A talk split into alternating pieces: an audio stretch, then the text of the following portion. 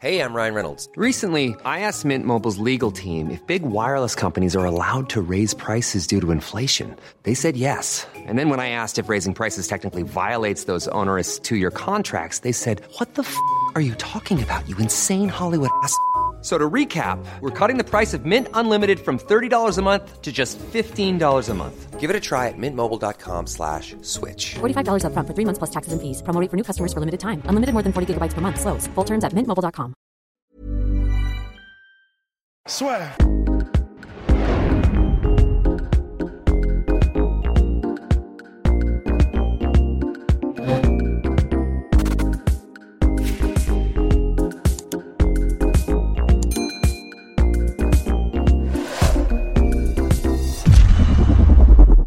Bonjour à toutes et à tous, bienvenue dans le podcast La Sœur. Bonjour mon cher Rust. Bonjour Guillaume. Vous êtes en pleine forme aujourd'hui, nous sommes le 13 novembre. 13 novembre. C'est pas toi de le dire ça Pourquoi Si Vous êtes en pleine... On dit je suis en pleine forme. Oui, non, oui, c'est vrai. Ça se trouve, je suis pas du tout en pleine forme. Oui, c'est vrai. Alors, nous sommes le 13 novembre. 13 novembre, nous fêtons les 4 ans d'une performance absolument Magistral. monstrueuse, magistrale, sans doute l'une des plus grandes de tous les temps, peut-être la plus grande de tous les temps. Vous allez, vous allez voir à la fin du podcast si vous êtes d'accord ou non avec nous. Donc le 13 novembre, vers 6h du matin, heure française, Conor McGregor s'est imposé par TKO au deuxième round au Madison Square Garden pour le premier événement de l'histoire de l'UFC à New York, dans la salle mythique, pour remporter le titre lightweight, faire le doublé, devenir le premier champion dans deux catégories simultanément à l'UFC, face au champion Monsieur Eddie Alvarez. Une performance absolument magistrale. Vous allez la- le découvrir avec une analyse décortiquée par Mr. Rusty Business. Mais avant toute chose, 17,7 millions de dollars quand même en billetterie pour Conor McGregor lors de cet événement-là, qui reste le record all-time de énorme. en termes de billetterie. C'est énorme, comme le dit Ross, bah oui, parce que Masvidal contre Nate Diaz, quelques années plus tard, au Madison Square Garden pour l'UFC 244, qui était énorme, avait fait 6,2 millions en billetterie.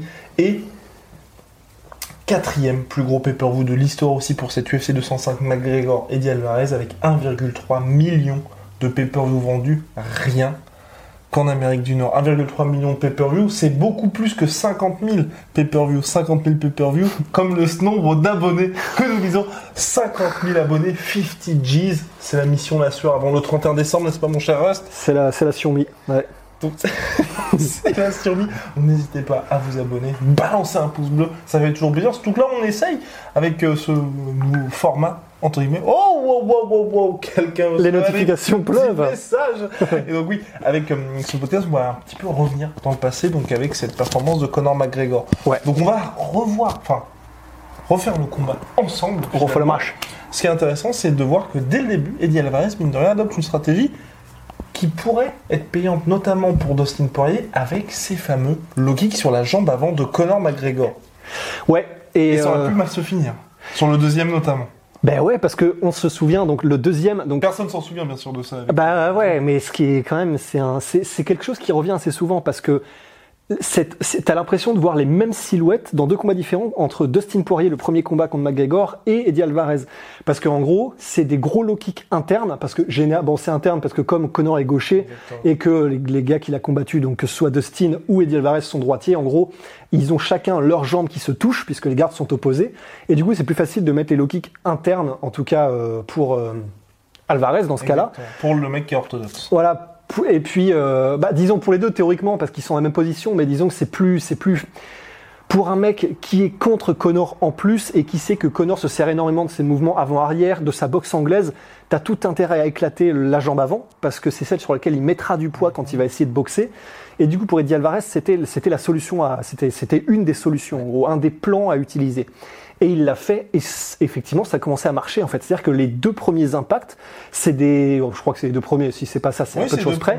Bah, c'est des low kicks internes, et le premier, il le prend bien flush, Même euh, m'a Connor. Ouais, voilà. Donc c'est, mais c'est ce qui est impressionnant, c'est qu'il y a, il y a une vraie bravado et tout. Et le deuxième, euh, il le déséquilibre, mais clairement, Ouais. McGregor s'écroule sur un genou et on a vu, par exemple, Douglas Lima contre Michael Venom Page, Voilà. que ça peut arriver et très mal finir. Parce que bah, contre Michael Venom Page, c'est littéralement comme ça qu'il se fait mettre KO en fait. C'est-à-dire qu'il est déséquilibré, il me semble, par un low un kick interne, et après il se prend du percute. Alors là, c'est même chose, sauf que bah, Connor arrive à, à- à sortir de, de la situation et à s'éloigner de l'uppercut avant que ça, que ça passe. Mais effectivement, bah, les low kicks euh, marchaient. Et ils ont marché tout au long du combat, euh, tant que Eddie Alvarez avait la confiance suffisante Mais pour oui. vraiment les engager. Parce que ce qui change tout, finalement, mon cher Rust, c'est ce premier knockdown. Et ce premier knockdown qui a aussi son importance parce que c'est vrai que là, Rust vous a parlé de la différence entre Southpaw Conor McGregor contre orthodoxe Eddie Alvarez. À l'avantage d'Eddie Alvarez, donc de l'orthodoxe, pour tout ce qui va être low kick, mais par contre, en termes de striking, et là sur la boxe anglaise de Conor, avec justement son bras droit, Conor gêne énormément les orthodoxes parce que bah, il les emmerde. Il les emmerde. On voit même un moment Eddie Alvarez qui est en mode. Ah, Arrête Bah avec, ouais. avec ce bras-là parce que ça, ça les fait Mais arrête ça les fait chier. Bah Parce ouais. qu'ensuite, vous savez quel énorme piston du gauche qui n'attend que ça. En fait, c'est ça. Et, et c'est vraiment important ce point-là parce qu'en gros, quand t'es comme ça orthodoxe contre Southpaw, bah en fait, euh, généralement, comme les deux mains sont ça, très proches, ouais voilà, et comme les deux mains sont très proches, bah il y a, il y a- il y a effectivement beaucoup de combats la main avant contre la main avant. Et, euh, et euh, en fait, bah, ce que fait Con- ce que Connor fait très bien, c'est déjà premièrement en, en euh, donc Connor droitier, euh, gaucher, donc en contrôlant la main avant, déjà bon, tu, tu, tu nullifies potentiellement le jab parce que bah en gros tu t'es, t'es prêt à pousser la main, t'es prêt à l'arrêter s'il faut, tu fais un peu écran. Et donc tu fais écran en fait avec ta main avant pour gêner le potentiel jab, etc. Mais aussi ça a une autre valeur qui est que tu fais diversion en fait, c'est-à-dire que comme tu le dis, en gros c'est un peu ce que fait dans un, dans un autre style TJ Dillashaw, par exemple, quand il fait des trucs genre comme ça. Genre, il va lever la main là, et ça paraît con en fait, mais le- la demi-seconde d'avance que ça peut te donner, parce que si t'es en face, toi t'es en mode hop, et en gros, cette demi-seconde de voir ce truc-là qui est un peu chelou, ça peut donner l'avantage à TJ Dillashaw dans son cas quand il avance pour une attaque. Bah, Connor, c'est le même principe, c'est vraiment le, prin- le principe de la diversion, c'est-à-dire que du coup, il joue avec ta main, il joue avec ta main, et à un moment donné, il va jouer avec ta main, donc toi, tu es en mode Ah, ok, et en fait, le moment où tu fais Hum, ok, bah, en fait, cette demi-seconde-là, il va en profiter pour effectivement te mettre le gros piston derrière. Et, euh, et ça, bah, dès le début, euh, Connor effectivement commence à l'utiliser. Et en fait, dès le début, Connor commence à utiliser un mouvement qui est euh, honnêtement, c'est, si t'es en face, ça doit être flippant. C'est un mouvement en constante feinte d'avancée, en constante, euh, il, il- il te lance des petits trucs comme ça avec son en arrière, son bras vraiment avant. présent physiquement. C'est parce qu'il avance, parce Ouais. qu'il avance, parce qu'il veut te pousser à attaquer, parce qu'il va te contrer. Et en gros, c'est c'est- c'est- c'est tout le jeu de McGregor en fait, te mettre une pression qui est tellement étouffante, Suffocant. suffocante, qu'à un moment donné, tu vas vouloir.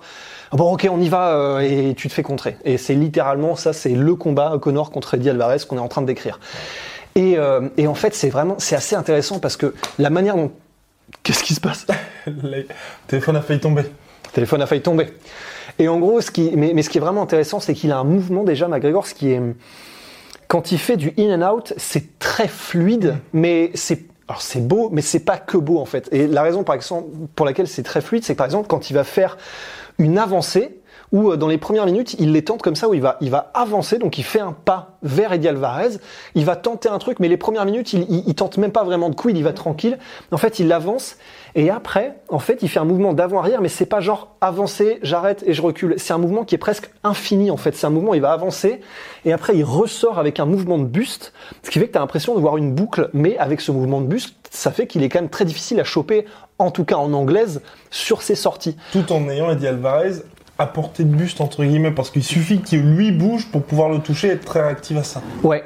Et c'est vrai que et c'est- assez impressionnant de voir ça sur les premières minutes. Et puis il y a vraiment ce côté. Moi, ça m'a marqué en fait. Euh, tout à l'heure, quand j'ai rematé le combat, le mouvement qu'a McGregor sur les premières minutes, c'est un peu, c'est vraiment. J'ai eu l'impression d'avoir des flashbacks, des, des- vraiment des documentaires de National Geographic avec euh, les ours contre les bisons dans la neige, tu vois. Ou en gros, c'est du harcèlement. C'est-à-dire que euh, Conor McGregor, il, il s'avance comme ça, il s'avance, il te montre qu'il avance petit à petit, il fait des petits, des petits pas, des petits machins, et dès qu'il dit, dès qu'Eddie Alvarez commence à, à vouloir contrer, whoop, comme ça il s'enlève. C'est vraiment, hop, t'es là, t'es là, hop, pardon, hop, t'es là, t'es là. Et en gros, c'est exactement comme genre, bah, donc, quand euh, les loups sont en groupe et qui harcèlent les bisons qui essaient de s'enfuir, bah, en gros, c'est, ils s'avancent comme ça, ils s'avancent et hop, ils mordent, et si le bison se retourne, il se barre. Et c'est vraiment, c'est juste harcèlement, harcèlement, harcèlement pour vraiment que la, Jusqu'à ce que- jusqu'à ce que, en fait, pour, pour faire psychoter la personne, en fait. Et donc le premier knockdown. Et le premier knockdown. Alors en Quel fait, knockdown. ouais, il est impressionnant. Il est impressionnant Est-ce qu'on parce va que en parler de ce premier knockdown Oh, on va en reparler, vous inquiétez pas. Et en gros, ce qui est impressionnant, ouais, vraiment, gardez-le en tête ce premier knockdown et la façon dont on va le décrire, gardez-le bien en tête. En gros, la façon dont ça se passe, c'est que, bah, comme on vient de le décrire, en fait, jusqu'à présent, à chaque fois que Connor avançait et que Eddie Alvarez faisait mine d'avancer ou essayait de lancer une attaque en anglaise, Connor se, se rétractait, se rétractait et en gros, bon bah du coup, Eddie Alvarez probablement devait se dire, bon bah ça veut dire que si j'avance, probablement qu'il va entre guillemets fuir ou, euh, ou, ou- ou se mettre à distance où lui sera safe de mes attaques. Et qui est toujours plus contre la cage aussi, ça ajoute à Oui, ce c'est ça. suffocant. Ouais, ouais, parce que c'est ça, parce que comme Connor avance constamment et qu'il cut bien la cage, c'est-à-dire qu'il coince bien son adversaire, bah toi t'es toujours le dos à la cage, ce qui réduit tes possibilités de, de t'enfuir si jamais il avance ou quoi que ce soit. Uniquement sur les côtés. Exactement. Et en gros, du coup, bah, comme euh, à chaque fois que euh, Eddie Alvarez lançait une attaque, Connor se rétractait. C'est vrai que Eddie Alvarez a dû en déduire. Bon, ça veut dire que si j'avance pour de vrai, bon bah il va, il va fuir. Enfin, il va, et au moins ça produira Ah. cet effet-là.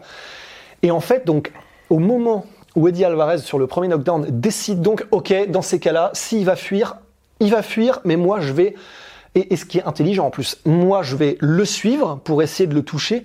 Et il fait un truc, honnêtement, c'est vraiment, c'est vraiment intelligent, Eddie Alvarez, c'est quand il va mettre un direct euh, de son bras arrière et partir en shift. C'est-à-dire qu'en fait, il est donc il est droitier, donc il a la jambe devant Eddie Alvarez. Il lance sa jambe droite et en gros, pour couvrir de la distance rapidement, et, et ça c'est vrai que pour ceux qui font du sparring ou du combat, c'est c'est vraiment c'est c'est- mortel. Tu couvres une distance qui est incroyable et c'est compliqué pour la personne de s'attendre à ce que tu couvres cette distance rapidement. Donc c'est-à-dire tu shifts, tu avances après que tu mis ton coup ou avant, tu avances ta seconde jambe, ce qui te fera passer en garde inversée. Mais en gros, bah, c'est comme si tu courais en fait, en quelque sorte. Et, euh, et du coup, bah, c'est assez intéressant de faire ça de la part d'Alvarez. Donc il y va, il, il met son bras droit qu'il loupe. Et c'est aussi important, c'est-à-dire qu'il veut quand même le mettre le premier, sauf qu'avec la gestion des distances, et ça franchement, la, dé- gestion des distances de Conor McGregor, c'est délirant. Parce que quand Eddie Alvarez Vraiment à chaque fois au millimètre. au millimètre. Et franchement, moi je l'ai rematé du coup euh, sur le UFC Fight Pass au ralenti x0.25. Et vraiment, quand Eddie met son cross droit, il, le met pour toucher à McGregor, hein, même le premier, même s'il sait qu'il va shifter pour continuer ensuite, normalement, il le met pour toucher. Et en fait, McGregor fait un tout petit retrait, mais genre, donc c'est forcément contrôlé puisqu'il met juste ce qu'il faut pour que littéralement le point de Alvarez passe là. Mais vraiment là. En plus, il met un tout petit mouvement de tête, ça passe. Et vraiment, on est, mais on est là, Et quoi. celui du finish, c'est encore plus impressionnant que ça fait Ouais, sur le nez. c'est ouais, c'est ça, c'est le. ouais.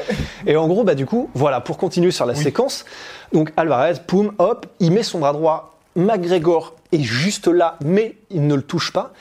Et avant même donc que Eddie Alvarez ait fini son shift et que son pied droit en avançant ait touché terre, Ouais, avant même que son pied ait touché terre, c'est du délire ce qui se passe. Eh ben, McGregor a déjà enclenché le contre. Et il a déjà touché en contre. Et non seulement il a déjà touché en contre, mais avant même que le pied d'Alvarez ait touché terre, il a déjà mis un crochet. Là, euh, Alvarez c'est en mode oh merde, euh, il y a un truc qui m'a frappé, je sais pas ce que c'est. Il est déjà en train de, je sais pas, de fuir ou en tout cas il a la, il, il, il comprend plus ce qui se passe et vraiment littéralement c'est un fusil à pompe. C'est-à-dire que bon bah moi je- le premier, donc il est pas encore out. il est pas encore out, il vient juste de se prendre le crochet en Juste contre sonné. juste sonner. Et là, bon bah moi je suis droitier, ce sera à droite. Mais en gros, donc Connor passe, passe de bim à bim. Donc avec un cross, il passe de crochet à cross en l'espace de littéralement une demi-seconde. C'est vraiment, t'as l'impression de voir poum, poum. C'est c'est un fusil à pompe. Et même la séquence, c'est pas parce qu'elle est là, la première c'est oh et pouf Ouais, ouais, mais ouais, mais qui parce que très bien d'ailleurs par contre. Ouais, Enfin, bah- récupère très bien. Il n'est plus jamais le même, mais bien évidemment Ouais. il n'est pas fini par quatre. Ouais, voilà, parce qu'on peut finir sur cette séquence en disant que bah voilà, après cette séquence-là où crochet et ensuite cross, Eddie Alvarez, qui n'a littéralement pas vu ce qu'il avait frappé, tombe. Euh, bah, il, est, dit même il est knockdown. interview, il n'a jamais vu ce qui s'était passé. Et il n'a pas compris en fait. Et du coup, ce qui se passe, c'est que donc ça c'est l'enchaînement. Et après ce premier enchaînement où Eddie Alvarez n'a pas vu ce qui s'est passé, il sera plus jamais le même en Et fait. surtout qu'on peut dire quand même Au niveau de la confiance. au niveau de la confiance et puis au-delà de ça, moi je suis entièrement d'accord avec Ross que c'est plus au niveau de la confiance, mais il s'est quand même pris un vrai knockdown où il y a eu une perte de connaissance, certes qui, qui a duré même pas une seconde, mais il a vraiment été out Ouais. pendant un, Oui, pour- ça, tu vois les yeux en fait. Quand quelqu'un est out, les yeux roulent dans leurs orbites et les mecs Et là, euh, ont l'impression de regarder il y le a ciel. un petit moment corps sans vie quand il tombe. Ouais. Donc forcément, ça c'est vrai que poursuivre un combat euh, avec cette intensité-là, quand vous savez que vous ne pouvez pas, Ouais. ne serait-ce qu'avoir une demi-seconde d'inattention, c'est impossible. Ouais. Enfin, c'est impossible. Il, poursuit le combat, mais il, il apporte plus du tout le même danger. Il y a tellement, tellement. La, disons que, en fait, dans un combat, la, la confiance que tu as en tant que combattant, elle est capitale. Et oui, bien sûr, il y a la condition physique, il y a la technique que tu as, la profondeur du répertoire, etc. Mais en fait, la confiance que tu as en ta capacité à toucher, en ta capacité à appliquer les enchaînements que tu mets, en gros, c'est ça qui fait que tu peux avoir la demi-seconde d'avance pour pouvoir les mettre. C'est-à-dire que si tu si es très bon pour faire, je sais pas, euh, un cross et un, un crochet ensuite, aussi. oui, mais c'est ça. choses, hein. Mais c'est ça parce qu'en fait, si tu si tu n'as pas cette confiance, bah du coup tu, tu vas hésiter avant de mettre ton truc truc et ça passera pas parce que la personne a pu la voir venir et ça et toute l'inertie du truc en est changée en fait. Tandis que là, ben, ben donc pour Eddie Alvarez en fait, maintenant qu'il s'est fait mettre knockdown, il sait même pas d'où c'est venu et clairement la pression continue d'arriver et, euh, et en gros les vagues continuent de s'écraser contre la baie, tu vois. Ben Là, il sait vraiment plus où donner de la tête. Et on le voit en fait. Il était déjà pas très confiant avant Eddie Alvarez, mais après ce premier knockdown, littéralement, il, il- plus rien qu'il ne tente ne, ne, ne- n'est fait avec conviction en fait. Plus rien. Le deuxième est terrible, dans le sens où, où le deuxième, en fait, c'est vraiment le coup de tampon un peu pour valider la, la mainmise de McGregor sur ce combat-là, dans le sens où là, le premier coup, c'était en réaction à ce qu'a fait Alvarez, qui était où il aurait peut-être pu tenter éventuellement une feinte de takedown. Et là, la différence, c'est qu'il va, il va faire des feintes, mais là, c'est vraiment des, on va dire, des feintes pour parfaitement cadrer Eddie Alvarez Ouais. sur le deuxième. Ouais, et puis en plus, les feintes qu'il fait, c'est après le premier knockdown, il me semble que c'est après. Oui. En gros, euh, alors, et là, justement, c'est pour ça que je regardais mes petites notes à côté. En gros, à Ça se 3-18. joue à la seconde près. Ouais, mais parce que. plaisante pas. Alors, mais là, c'est- c'est c'est avant le deuxième knockdown et c'est simplement pour dire à quel point c'est terrifiant en fait pour Eddie Alvarez, c'est que même les feintes effectivement que que donc Connor fait des feintes, Eddie Alvarez aussi.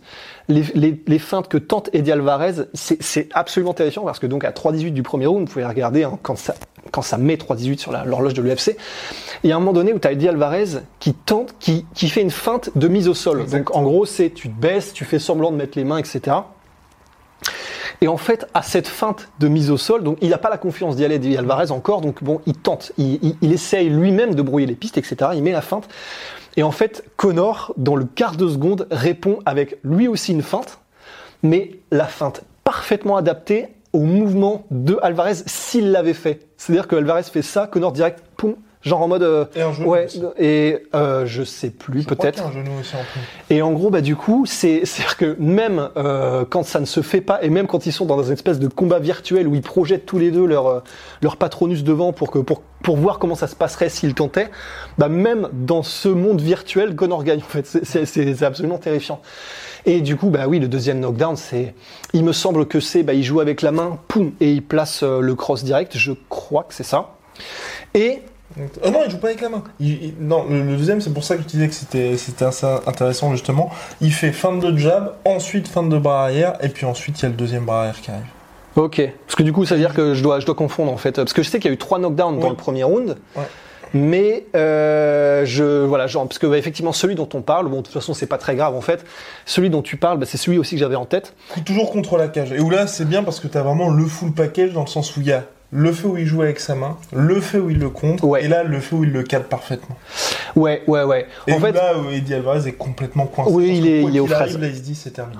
ouais il est aux fraises et en fait de toute façon bon je, je suis en train de, de mixer les deux knockdowns d'après mais c'est pas en fait c'est pas grave Non, non, parce que cool. au final c'est ça que fait McGregor. C'est-à-dire que là, il est dans une dynamique. On a parlé des feintes, on a parlé de la pression étouffante, on a parlé de effectivement quand il est contre la cage. Eddie Alvarez, c'est encore plus flippant parce qu'il peut pas s'échapper, ce qui est la réaction naturelle quand la personne en face avance. Il peut uniquement aller sur les côtés, mais sur les côtés, Connor est toujours là pour cadrer. Il cadre avec des kicks en plus de ça, donc c'est-à-dire que y y a- ça vient de partout. Il met également des front kicks au corps pour euh, creuser aussi le cardio d'Eddie Alvarez, c'est-à-dire que ça vient de tous les côtés. Et en plus de ça, effectivement, il continue d'être euh, d'être c'est pas irréprochable mais en gros techniquement effectivement voilà il continue de faire diversion avec la main il continue de tenter avec de temps en temps et quand il le sent quand il voit l'ouverture pas il met il le met vraiment et ça passe littéralement à chaque coup où il décide de le mettre ou presque Et la moindre approche le grappling est sanctionnée à chaque fois parce qu'il y a eu ce fameux moment contre la cage au deuxième round où là on se dit. Est-ce qu'il va se passer quelque chose Bon bah finalement le pauvre Eddie Alvarez n'arrive pas à mettre au sol Conor McGregor grâce à une bonne défense et en plus encaisse les genoux au corps.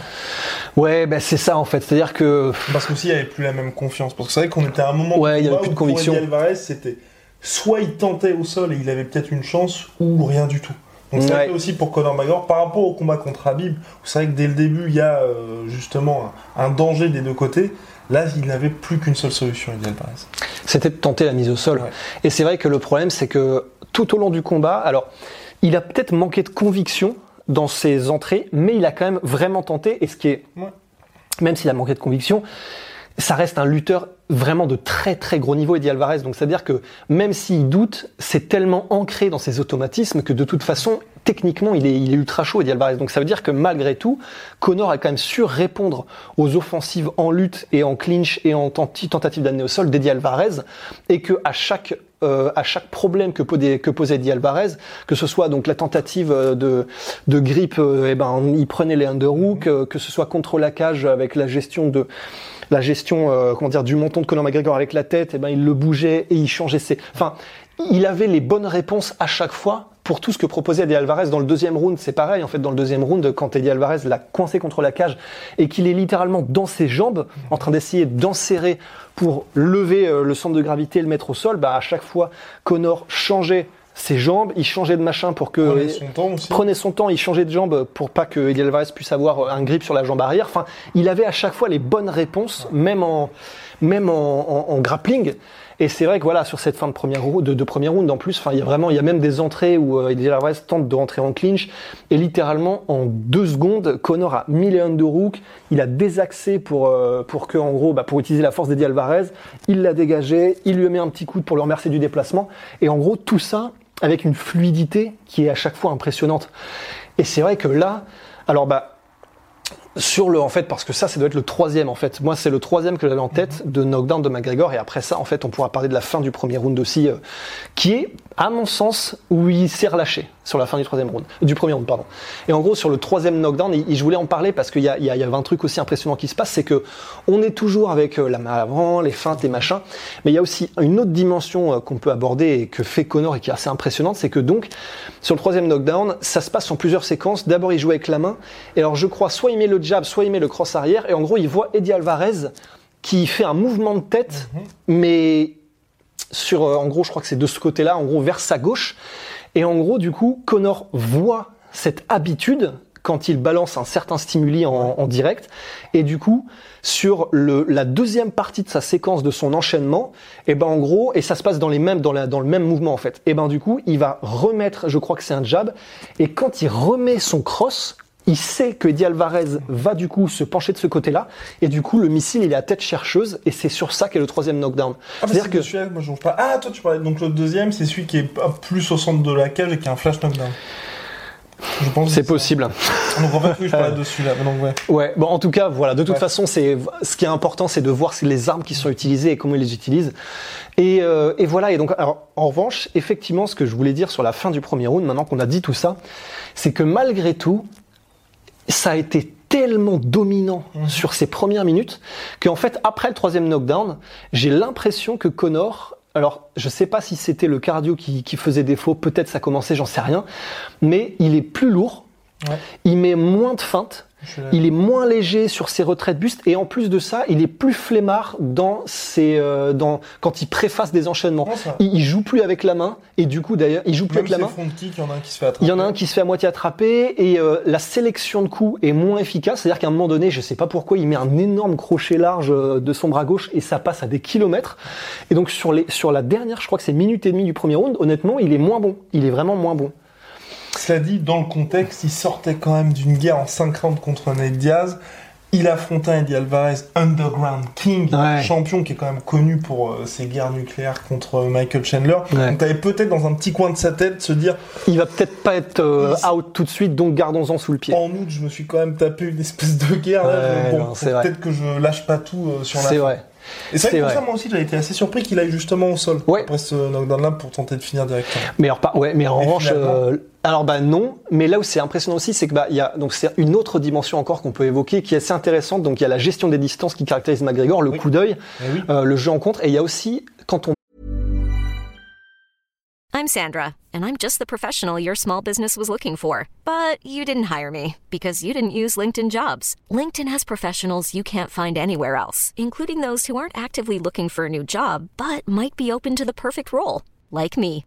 In a given month, over 70% of LinkedIn users don't visit other leading job sites. So if you're not looking on LinkedIn, you'll miss out on great candidates like Sandra. Start hiring professionals like a professional. Post your free job on slash achieve today.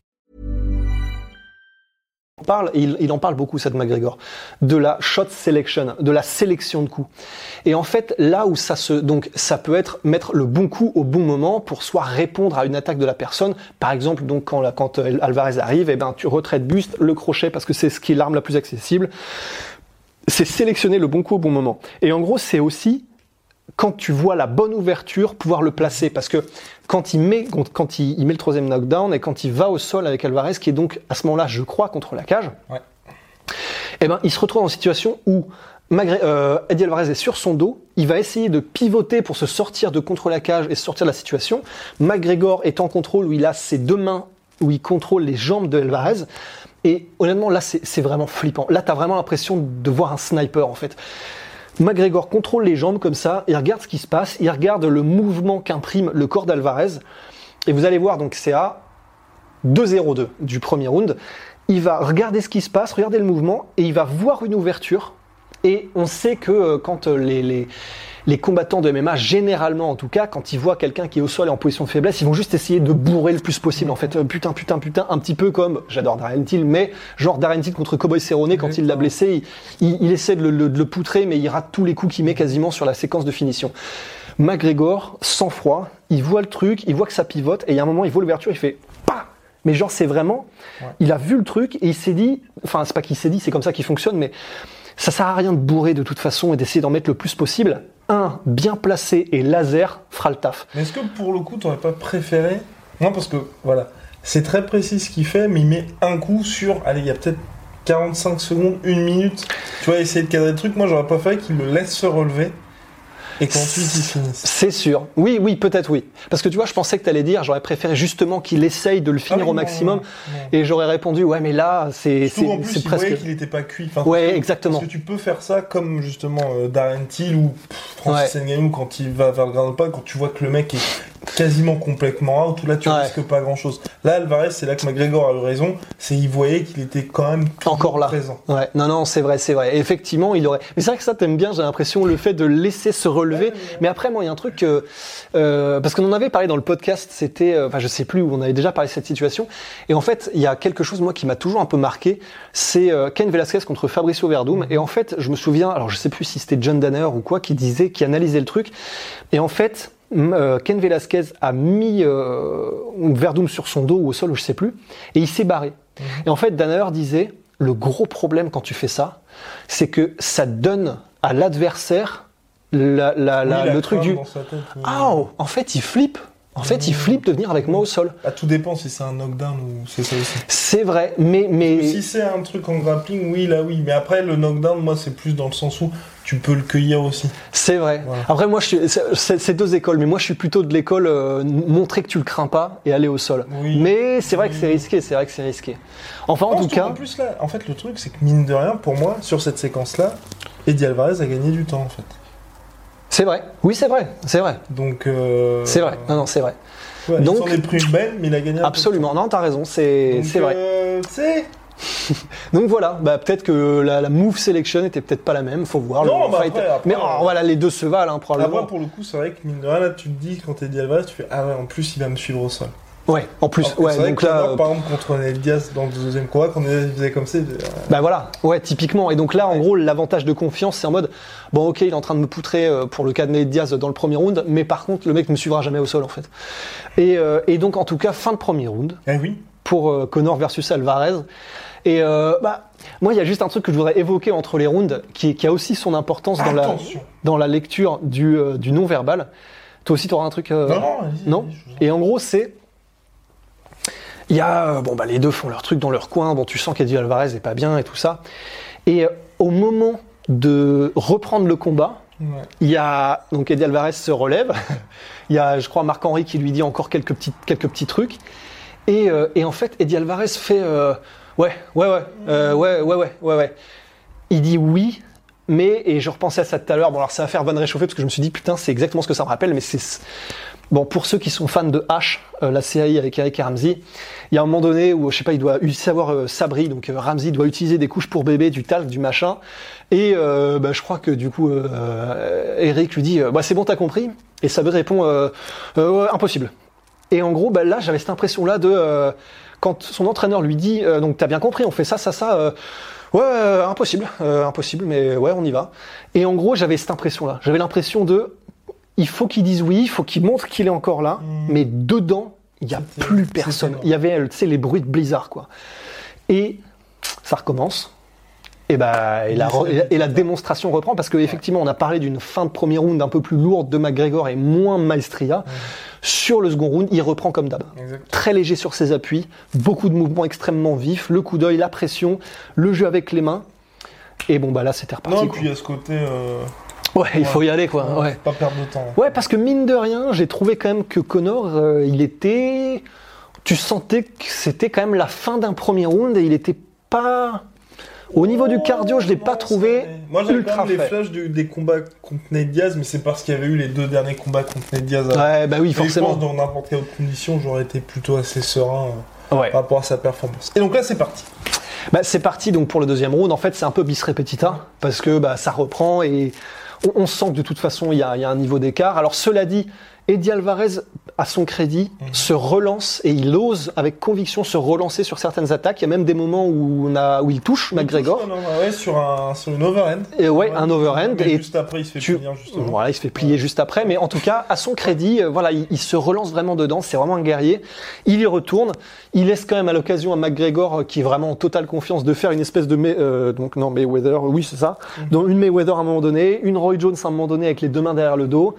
Et la raison pour laquelle en début de podcast, on vous avait dit attention, souvenez-vous de ce premier knockdown, c'est parce qu'en fait la séquence de le dernier, la séquence de finition donc, ultime du combat, c'est exactement la même chose. Mais la même. Le mouvement, donc l'attaque que choisit Eddie Alvarez, c'est la même que lors du premier knockdown. C'est-à-dire qu'il n'y a même pas de setup. Il y C'est va. ce qui est terrible. Pour moi, Mais- oui. ça le plus terrible. pour Il se jette sans aucune préface, sans aucune feinte, sans aucun machin. C'est, t'as l'impression de voir José Aldo en fait. Il se jette en mode ah j'en peux plus, il faut y aller. Même attaque, bras arrière. Qui part de plus loin. Sauf qu'en en plus, il part de plus loin. Même attaque, boum, il part en shift, il se fait cueillir avant le deuxième, et, Et sauf première, là- deuxième, et sauf que là, quatre coups, et, euh, et sauf que là, c'est fini en fait. C'est fini. Précision surtout. Parce que combien de mecs, parce que c'est ça, c'est ça qui nous a bluffé. Combien de gars, je pense que tu vois, mettre les deux premiers, t'en as beaucoup à l'UFC qui peuvent le faire. Pas beaucoup déjà, je pense. hein. Pas beaucoup, mais t'en as. Ouais. Les deux derniers, surtout le dernier uppercut là comme ça. Sur cible mouvante, euh, pff, ouais, enfin, pour ceux qui font du tir, euh, la cible mouvante, c'est quand même Ouais. autre chose que le truc qui est le bout de papier devant.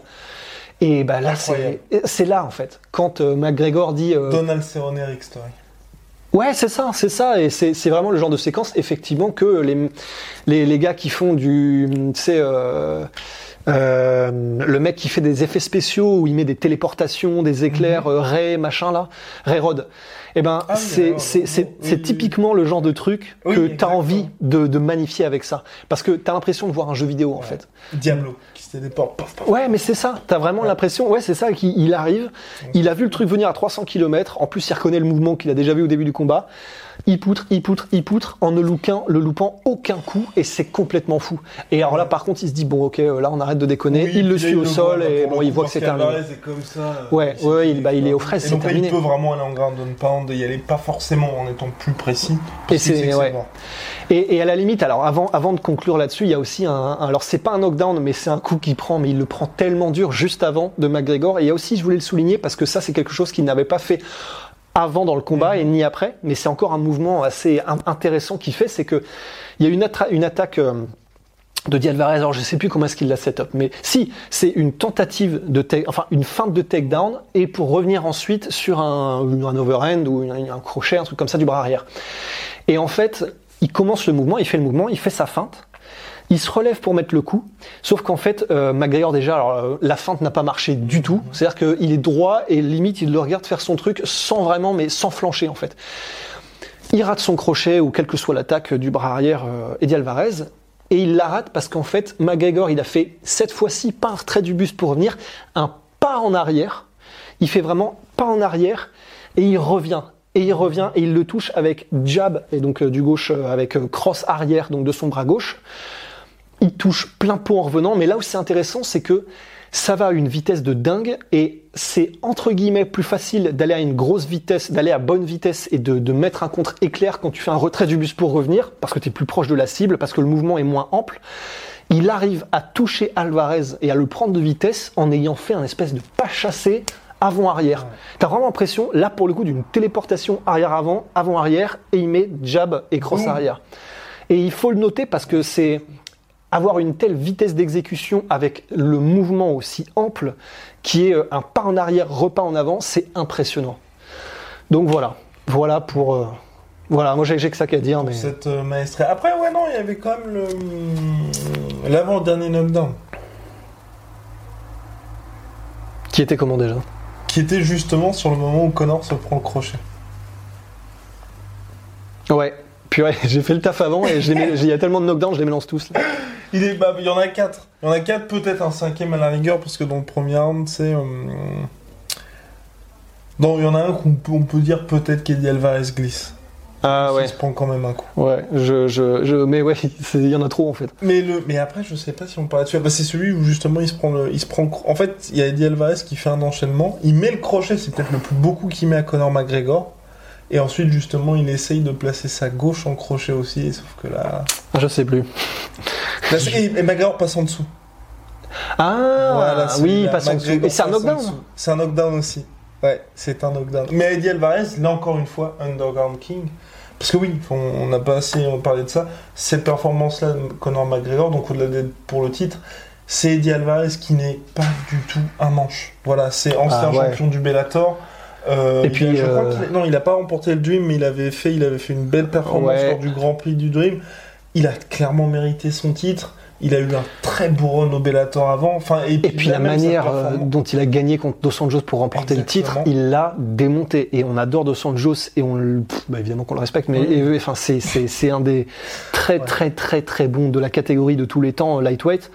Il l'a il l'a vraiment mais il l'a ramassé quoi. Ouais, c'était pas un champion au rabais ou. Non, non, c'était pas un champion en carton. Un vrai, un vrai. Ok, il a pas eu de long règne, Eddie Alvarez, puisque c'était sa première défense contre Conor McGregor. Ouais. Mais c'est quelqu'un qui avait une énorme carrière avant et qui, euh, bah, aujourd'hui, est toujours au NFC. Enfin, voilà, c'est Ouais. un. Peut-être l'un des plus grands lightweight de tous les temps. Enfin, c'est évidemment pas le plus grand, hein, Ouais. mais c'est un Bah, des. par son palmarès et par qui il a battu, en tout cas il est dans le mix quoi.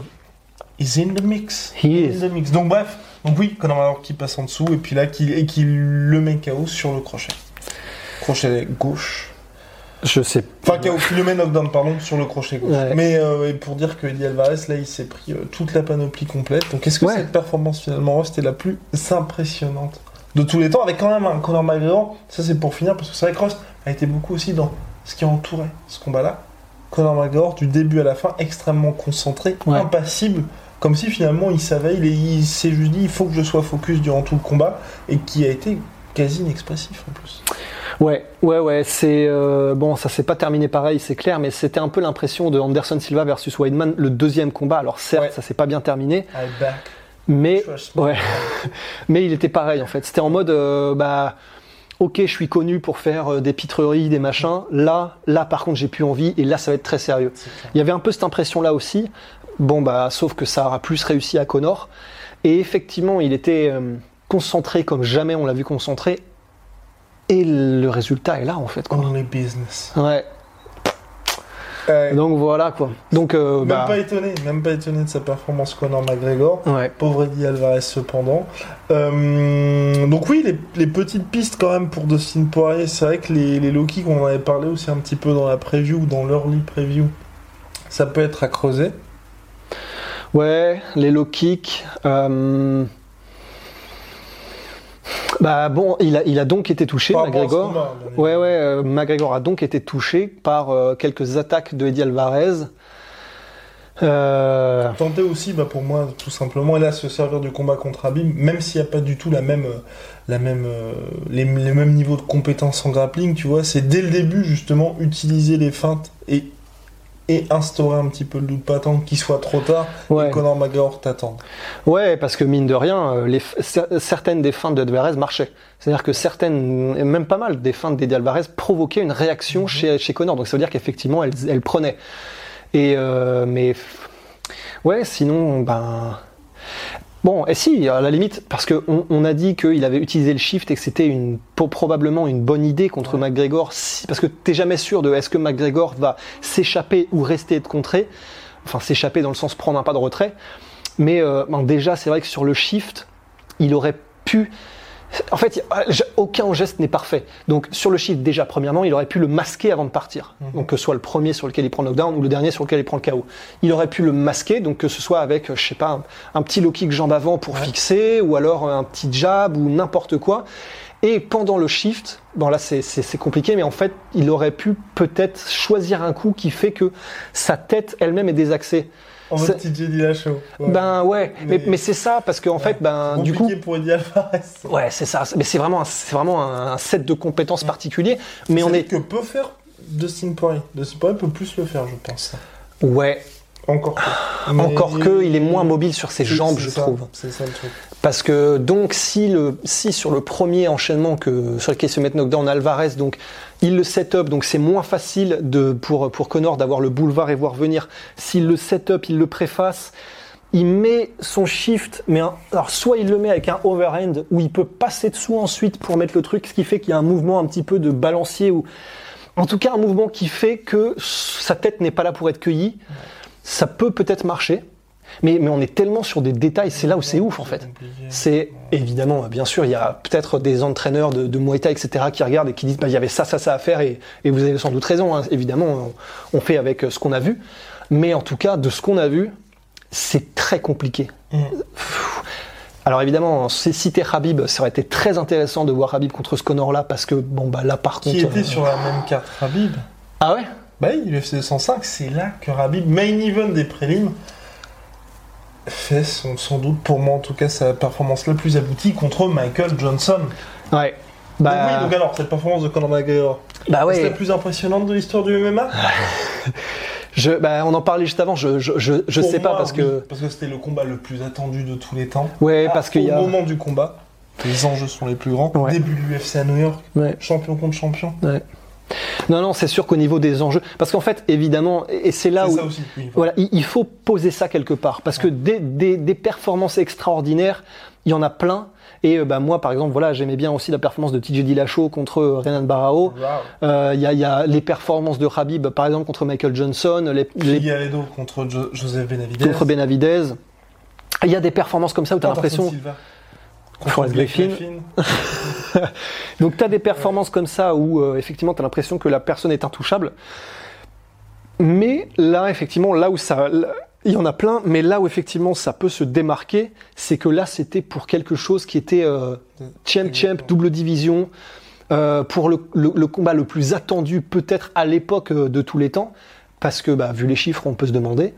Donc euh, effectivement, c'est ça, et- c'est une question d'enjeu. Parce que c'est vrai que, à titre de comparaison, Cyril Gann contre Dontel Mace, ouais, ouais, voilà, c'est presque une encore plus grande démonstration. C'est vrai. c'est une démonstration, sauf que voilà, les enjeux, c'est le début à l'UFC, ça n'a rien Voilà, à voir. c'est- Mais ouais. si Cyril venait à faire ça Contre Miocic. contre Miocic pour la ceinture, là forcément. Ah bah là ça rentre dedans. hein. Et c'est pour, ça- et c'est pour ça que moi, cette performance de McGregor, je la mets quand même, euh, je la mets quand même vraiment tout en haut. Quoi. Parce qu'il était attendu, enfin, non, on va faire plus grand que ça. C'est Bah ouais, compliqué, hein. très très compliqué. ouais. Là, je mets à la rigueur, ouais, la- mais non, non, je mets personne. Je mets personne parce que c'est vrai qu'il y, a- il y a le côté les chiffres aussi. Parce que t'as eu d'autres combats au niveau des titres où t'as eu des, des vraies grosses démonstrations, mais à ce niveau-là d'attente, Ouais. c'est. Ah non, c'est vrai, c'est sûr. C'est sûr. J'ai beau chercher hein, parce que je me dis. Parce que même, par exemple, John Jones contre Shogun Roi, il n'était pas attendu, John. Enfin, il était. il- C'est- un non, ça, non, a été une surprise. Ça a C'est été une surprise. C'était pas un euh, choc au sommet. Exactement, c'est ça. C'est ça, c'est ça. Mais c'était un combat pour le titre, mais il n'y avait pas cette impression-là. Les derniers combats d'Adesanya, par exemple, Adesanya Polo Costa, le combat était attendu, mais c'était pas à ce niveau-là non plus. Ouais, ouais, voilà, c'était pas. euh, C'était pas une démonstration aussi étincelante en fait. C'était, il a, il a, il l'a déculotté, Paulo Costa, mais c'était pas une, c'était pas, t'avais pas l'impression qu'il lui a tout fait. Non, et puis t'avais pas ce côté. puis t'avais pas ce côté. Quoique, il a essayé en plus de tout faire. Non, mais t'avais pas ce niveau en plus, moi je veux dire, de, tu vois, plus grand que le sport. Ouais, ouais, une performance que euh, même quelqu'un qui connaît pas le MMA, euh, genre, bah, il a vu ça sur les réseaux sociaux quelque part. Exactement. C'est vrai, C'est ça. Parce que oui, Rabib, bien évidemment, contre Connor, il y a eu une nette domination, mais c'était pas Total. à ce point-là où, où Connor n'a rien pu faire du tout. Et en fait, c'est ça. Et parce que, en fait, avant, euh, quand, donc, avant de on passer à côté, ils l'antenne, sont pas au même niveau. Voilà, tout simplement. Ouais. Et c'est vrai que parce qu'avant de passer à l'antenne, j'étais en, j'étais en mode, bah oui, mais les, les, les euh, parce qu'on parlait justement des, des, des, Des combats de Khabib. des combats de Khabib, et euh, on se disait, bah oui, mais Khabib, c'est pareil, c'est une domination euh, totale et machin. Mais là où effectivement, euh, ce que tu m'as dit m'a fait dire, c'est pas faux, c'est que, hashtag Camelot, c'est que en gros, les dominations de, de Khabib sont sans partage, mais par exemple, pour le combat contre Dustin Poirier, il y a eu cette guillotine où Khabib a dit lui-même c'était très chaud. Il y a Le eu, crochet il s'est fait toucher, où il s'est fait reculer. Contre euh, McGregor, et ben effectivement, le premier round, il y a eu un côté ah, McGregor arrive à neutraliser un peu la lutte de Khabib et ne, Khabib n'arrive pas à avancer comme d'habitude. Il y a eu un côté ah, il y a un obstacle. Et, et effectivement, tu me disais, alors pour toi, c'est la performance de Khabib où, où c'est le plus flawless, c'est contre Michael Johnson. Et en fait, je serais d'accord. euh, Là, il y avait rien en fait. gamin. Ouais, c'est ça. Et, et, et, et voilà, et en fait, c'est là où ça se joue probablement, effectivement. C'est que bah, là, dans cette version-là de Connor contre Alvarez, il n'y a jamais eu l'impression que Alvarez pouvait ne serait-ce que ralentir Connor, en fait. C'est exactement ça. Enfin, en fait, vraiment un truc, où des performances, moi, c'est pour ça que les Anderson Silva, où vous avez l'impression que les. Ils ne devraient même pas être dans la cage ensemble. Ouais, Parce que c'est pas le même niveau.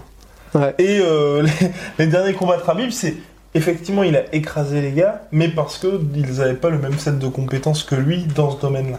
Ouais, Alors que là, c'était vraiment. euh, c'était sans issue. ouais c'était sans issue, parce que les, même les tentatives de mise au sol, euh, il n'y arrivait pas, le clinch, il n'y arrivait pas. C'est-à-dire que même les trucs où tu dis, il a peut-être sa chance, il n'y avait rien, en fait. Il n'y avait rien du tout. Donc c'est c'est là où, euh, encore une fois, pas, hein, exactement, Le débat est ouvert. pour ça. exactement. Avec. Dans, dans le respect très important. Parce que c'est vrai que là. Convention de Genève. Parce que mine de rien, là, on se rapproche des 50 G's. Merci beaucoup. Mais on a de plus en plus, et ça, ça m'attriste un petit peu, de messages de personnes qui commandent depuis un certain temps et qui sont en mode l'espace commentaire. C'est vrai qu'il devient un petit peu. euh, Nocif, euh, nocif. toxique. Exactement. Donc, euh, Ah, zut. si, si vous pouvez y aller. euh, Moi, je vois beaucoup de commentaires ultra positifs en vrai. Ah oui, mais tu ne vois pas l'envers du décor. Ah oui, c'est vrai, vraiment en mode euh, message privé et tout? Oui, exactement. Donc je pense que les gens qui envoient des Ah. messages privés, ça va être les gens qui se sentent un peu touchés. C'est vrai que, voilà, quelqu'un qui va dire, ah, bah, moi je suis fan de Connor, et puis il va se prendre 15 Le messages shitstorm. d'insultes. Bon voilà, faut aussi se dire que peut-être il y a d'autres personnes qui n'aiment pas McGregor, qui n'aiment pas Habib, qui n'aiment pas, euh, je ne sais, tel ou tel gars, mais voilà, Ah, Respectons-nous, quoi. respectons-nous. Bon, Non, mais c'est vrai, c'est vrai. Bah, d'autant plus que, euh, d'autant plus que, qu'est-ce que je veux dire, c'est, c'est toujours beaucoup plus intéressant parce que honnêtement, par exemple, bah, euh, je suis- moi j'ai tellement envie limite d'entendre les points de vue sur ce combat-là de mecs qui ont vu des, euh, des ouvertures euh, chez Connor, qui ont vu d'autres choses. Alors perso, moi j'attends que ça, hein, enfin parce que bah, c'est comme ça qu'on apprend des trucs, quoi. Donc euh, bah, c'est vrai que euh, si vous torchez le premier mec qui, qui dit un truc dans l'espace commentaire avec lequel vous n'êtes pas d'accord, bah on va rien apprendre, quoi. exactement. Bon, big shout out à MyProtein, moins 38% sur tout Tout. MyProtein avec le code la sueur, moins 10% sur tout Venom avec le code la sueur. Et pour les fringues la sueur, la sueur.store. Tous les liens sont dans la description. On se retrouve très vite, mon cher Ross, pour parler de cette. non, non, non, on se retrouve très très vite, mon cher Ross. Allez.